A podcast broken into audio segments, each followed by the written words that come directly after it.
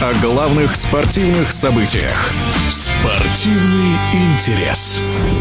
Перед четвертой гонкой в сезоне Формулы-1, которая состоится в Италии, есть еще некоторое время, чтобы сделать какие-то предварительные выводы, вспомнить о предыдущем Гран-при Австралии. Победил здесь Шарль Леклер, вторым на финише был Серхио Перес, бронза у Джорджа Рассела, а действующему чемпиону Максу Ферстаппину пришлось оставить машину на обочине из-за проблем с силовой остановкой у Red Bull. Второй исход в трех гонках. В нашем эфире комментатор Формулы-1 Наталья Фабричного.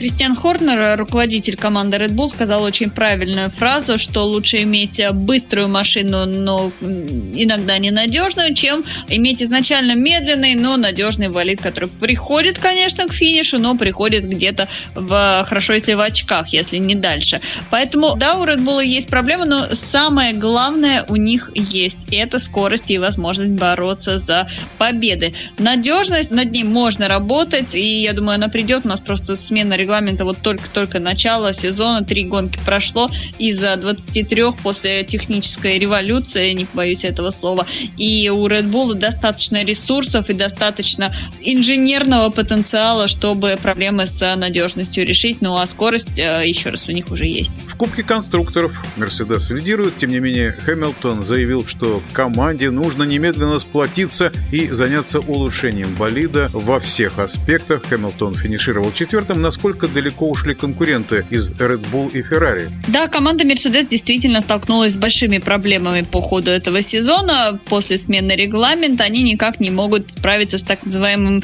дельфинированием, когда машина просто э, подскакивает на прямой на очень высоких скоростях. Поэтому заявление Льюиса Хэмилтона это не сюрприз. Им действительно нужно сейчас максимально усердно работать над машиной, потому что Формула-1 э, это не просто быстрый вид спорта, это вид спорта, где соперники очень быстро работают и улучшают свои машины по ходу сезона. От гонки к гонке привозят обновления. Тем более такие команды гранды, как Ferrari и Red Bull, вследствие больших бюджетов, они могут себе позволить обновляться. Ну и, соответственно, пока Mercedes решает э, какие-то старые проблемы, остальные соперники уже уходят далеко вперед. Кто-то говорит, что где-то секунду с круга проигрывает на настоящий момент машина Mercedes, Red Bull и Ferrari. Посмотрим в любом случае не будем забывать, что Мерседес это восьмикратный обладатель Кубка конструкторов. Последние 8 лет никто не мог их с пьедестала этого сдвинуть, поэтому у них есть все ресурсы, у них есть светлые головы в команде, и у нас 23 гонки в сезоне, как говорится, еще не вечер.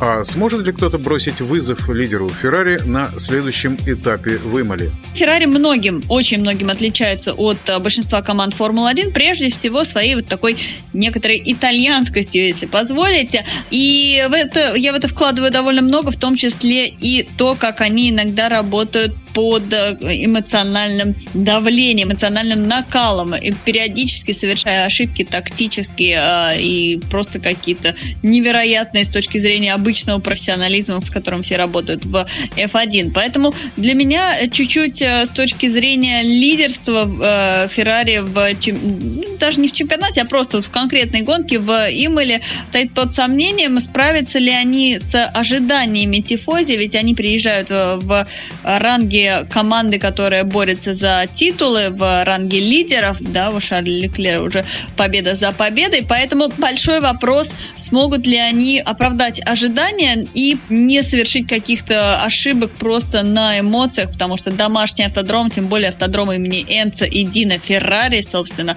можно ли представить что-то более родное, это большая нагрузка эмоциональная, в этом плане давление будет очень велико, и с одной стороны, это плюс поддержка трибун, тифози, итальянские флаги, а с другой стороны, большая ответственность. Кстати, во время второго этапа в Саудовской Аравии гонки с ДРС дошли до того, что лидеры перед последним поворотом стали блокировать колеса, чтобы оказаться позади соперника. Да, система ДРС в Формуле 1 достаточно спорный момент. Есть те, кому нравится эта идея прибавки к скорости. Есть ярые противники, которые говорят, что э, убивается чистота обгона Но мне кажется, что многие современные трассы без ДРС, без э, вот этой зоны крыла короткой, просто потеряют свою зрелищность, э, и мы увидим классические паровозики, то есть когда машины просто едут друг за другом, ну, либо тактическую борьбу и обгоны за счет э, питстопов. Поэтому, да, в случае с Джидой там так хитро сделана эта зона ДРС, что пилоты пытаются друг друга пропустить, чтобы потом на второй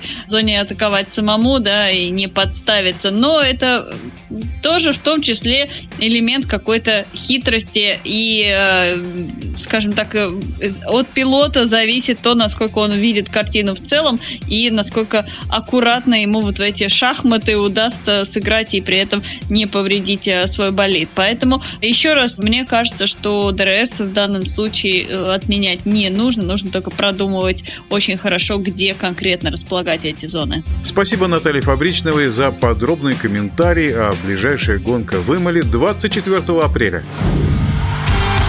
Спортивный интерес.